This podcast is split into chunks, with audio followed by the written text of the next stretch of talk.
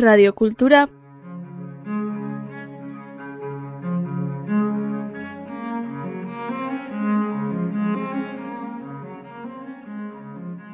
puntu eus.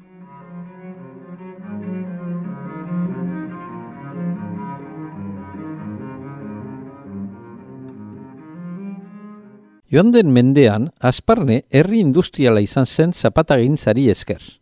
Lurraldeko familia gehienek, fabrika munduarekin lotura izan zutelarik, 2008 langile inguru aritzen ziren lantegi desbardinetan. Radio Kulturaren estudioak ari zapata fabrikan kokatuak dira. 2008an, Asparneko historia batzordeak, zapatagintzaren iragan industrialari buruzko orkeia izeneko bigarren aldizkari elebiduna prestatu du. Bigarren parte honetan, Asparneko bizi industrialaren antoleketa baizik eta emakumeen garrantzia azaltzen digutxo minegik.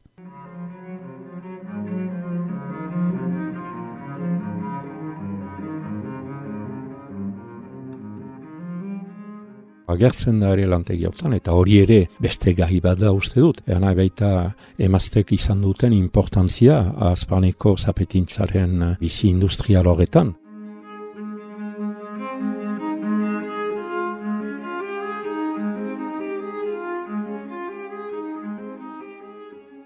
Txuminegi, azpandara eta azparneko historio batzordeko kide.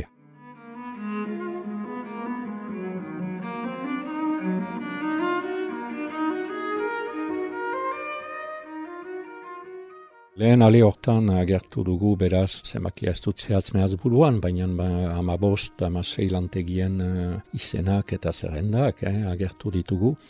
Eta lantegi hori hain zuzen lehenetako bat da, lantegi bezala antolatu zena. Eta hain zuzen historia hori eta hor dokumento bat agertzen dugu, importantea agertzen da. Hasi zen, beraz emetzi mendean, mila sortzion eta iruegoita bian hasi zen lantegi bezala. Baina lehenagotik, ofizialiak ziren, ofizio bezala, nahi zapata egilea eta emaztea egulea familia horren, uh, historia horren oinarrian direnak nahi duzu. Eta lehen generazionak horren ondotik sortuko du landarestea lantegia eta hain zuzen gaur egun azparnen biltxokoa denek ezagutzen dugu gune hori eta lantegi hori hor hasiko da.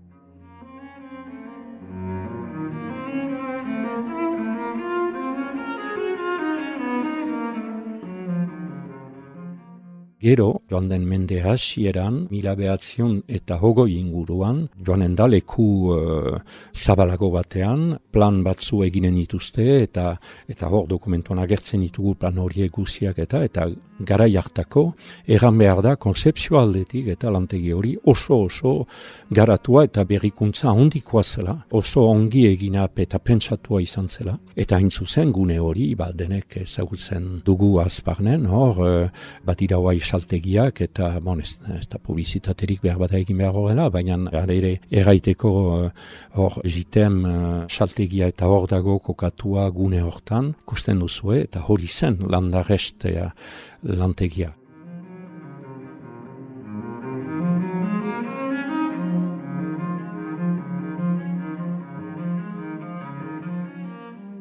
landarestea azpandarek denek deitzen zuten horrela, landarestea. Zeren hemen, mitxuko inguruan, inguru hori landarestea deitzen baitzen, gune hori, egoitza hori.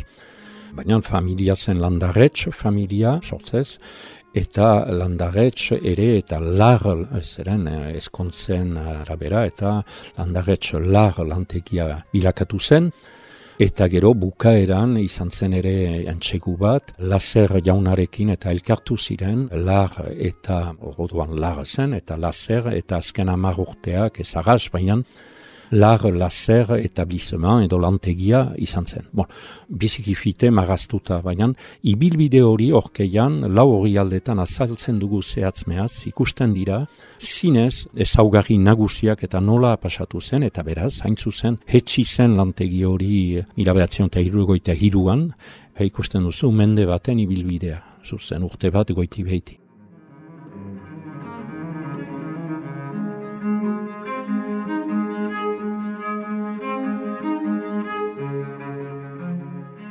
Ala nun kokatu zen eta nun egin zen. Baina horat gertzen dugu ere, gertzen ditugu beste sail batzuen txatu gira, gainez gain, eh, errandugun bezala zeren. Hasi da beraz familia dokumentu horien lan zen, baina dokumentu horien zati txiki bat, txiki bat bakarrik landu dute, badira. Altsorak eta altsorak oraino irekitzeko eta abar eta beraz uh, zehatz mehatz uh, lantzeko, ikertzeko. Baina hala ere beraz ibilbide hori marazten alda moldean bat eh, zuzenean, eta ikusten da, dibidez, gai bat hartzeko, zeren pentsatzen nuen alibidez, e, tresneriaren eta mekanizazioaren hori e, hasi zela, jonden mendearen e, mila eta ugoi eta inguru horietan, baina hor landa restean, ikusten da, dibidez, mende hasiera hasieratik, hasi zirela masinak aloiatzen, eta hasi zela, beraz, masinekin hasi zela zapeta egiten. Eta mila eta ugoi aitzin, bazituzten, kasiko goi edo oitamar bat masina sartuak lantegian eta guzi ikusten duzu bezala.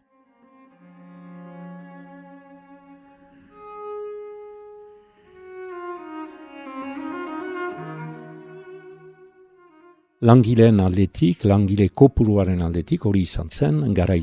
Eta bereziki bigarren gerla aitzin, izan zen, iziarriko garapena, erran behar da ere, garapen hori lotuaz zela ere parte batez hasteko, ahamadak galdegiten eta manatzen zituen uh, zapetari, zapetari lotua zela, bigarren gerla heldu zela eta hori guziak. Eta hor, uh, mila behatzion eta hoita amezortzian adibidez, baziren egun eta amar langile lantegi hortan. Eta biztan dena, biaren gerla horrek izan zuen eragin handia langile lantegi horren gora beheretan, zeren lantegi hori beste bizpairu biekin azteko, azbarnen, bortxatua izan baitzen, hemen okupazioa izan zerarik eta hestea. Hori beste gai bada, zeren lantegi batzuk e, iderekirik egon ziren eta lantegi batzuk etxiak izan ziren eta hor berean badago ere gai bat, baina behar bada ondoko urtean zat hori lantzeko. Eta gero, bigarren gerlaren ondotik, beraz, ez zuen lantegi horrek eh, sekulan eh, bere ganatu berriz, bigarren gerla itzin izan zuen importantzia, garantzia eta pixkanaka pixkanaka, beraz, eh, estera joan zen.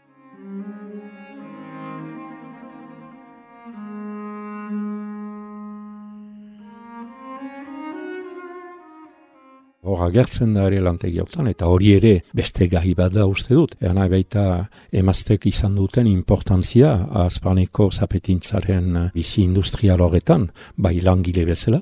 Adibidez, hainitz emazte, eta hori badakitene familian berean, horren garantzia, bereziki eh, josleak zirenak, juntatzaileak zirenak, egan baita zapetaren josten eta zapetaren gaineko partearen josten ari zirenak, bereziki hori emaztek egiten zuten gizonak ziren lagupikatzaile, labur biltzeko eta emazteak eh, josten garantzi handia handia zaukaten. Baina ikusten da ere, bereziki lantegi horren historioa eh, begiratzen delarik horbiletik, ze garantzia ukan duten emaztek, zeren uh, bi generazonetan beren txenarrak uh, nausi zirenak, eh, beraiek imatera galdu zituzten gazterik, eta emaztek segurtatu zuten lantegi horren segidapena. Eta hori nabari da, bi garaietan molde biziki argian eta hori azpimagatzekoa da ere.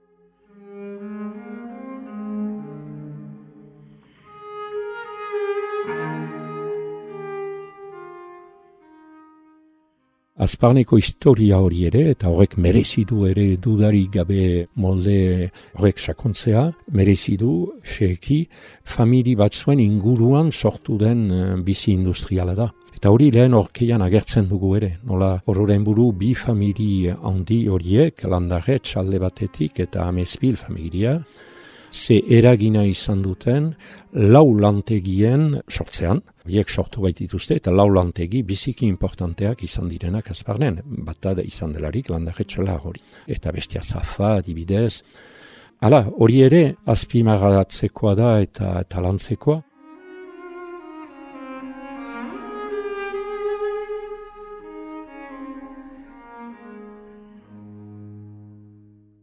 Azparneko eh, bizi industrial hori, ez da kanpotik etorritako jendek sortu duten realitate bat. Baina hemen tokian bertan sortu den gauza bat da. Hemengo famili batzuek sortu dutenak. Lehenago ziren zapeta hile, ofizioz, eh, eskulan moduan, eh, etxeetan. Denbora berean zaukaten ere laborantza txiki bat. Hori ere beste gauza bat biziki interesanta, oartzen ari gira, ororen buru uh, lan anitza egiten zen, lan molde atletik azparnean. Anitzek bazituzten gutienez bi ofizio, langile eta laborari. Gaur egun, uh, badakigu arrasongi, gaurko gizartean, haintxegor norberak ez duela bere bizikusia eginen ofizio berdinean eta bar, eta batzuek egiten dituztela ere bizpahiru lan gaur egun, baina azparnek hori ezagutu du, uh, gutienez, uh, bizi industrial hori izan delarik, ezagutu du mende bat, mende bat eta erdi, ezagutu du errealitate sozial hori ere horrek merezi du ere lantzea, ikertzea ikusteko horren erakina, horren ondorioa eta ze izan den dudarik gabe.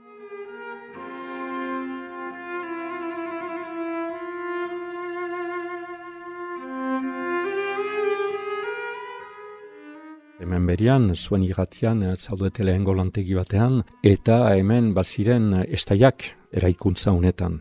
Adibidez, eh, beste lantegi famatu batean, trolie lantegian ere, baziren estaiak edo bresoar madre eta luz.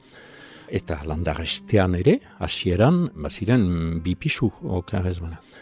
Baina hor, lantegi berria eginen dutenean, bila behatzion hogoi, oita lau urte horietan, oita bost urte horietan, pentsatuko dute lantegi guzia egitea pisurik gabe, lur zologari lotua, ez gabe, eta olako U forma emanen diote, pentsatu zagasongi lan moldea ikusita, nola egiten zen zapeta astetik buru, ala, ekaiak, marxandizak, merkantziak alde batetik sartuz, eta zapeta egina beste alde batetik, beste aldetik ateratuz. Beraz, lan postu guziak pentsatuak ziren, hain zuzen, zapeta baten egiteko bete behar ziren lan guziak ongi-ongi aztertuz eta hoien tokia ongi plantatuz eraikuntzan eta hola egina zen. Hain zuzen, egia da, horrek mereziduela ere konparatzea beste lantegiekin eta horrek merezidu lantzea, baina hor agertzen da, oso molde interesgarrian, ongi pentsatuan, eh, berritzailean ere, nolazpeit, eh, pentsatua izan zen, eh, lantegi berri hori, eraikuntza berri hori. Hori agertzen dugu ere, egia egan, gure lan honetan agertzen da, ziren planoak hor dira, eta...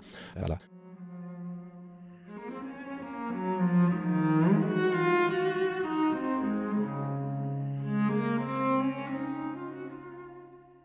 Radiokultura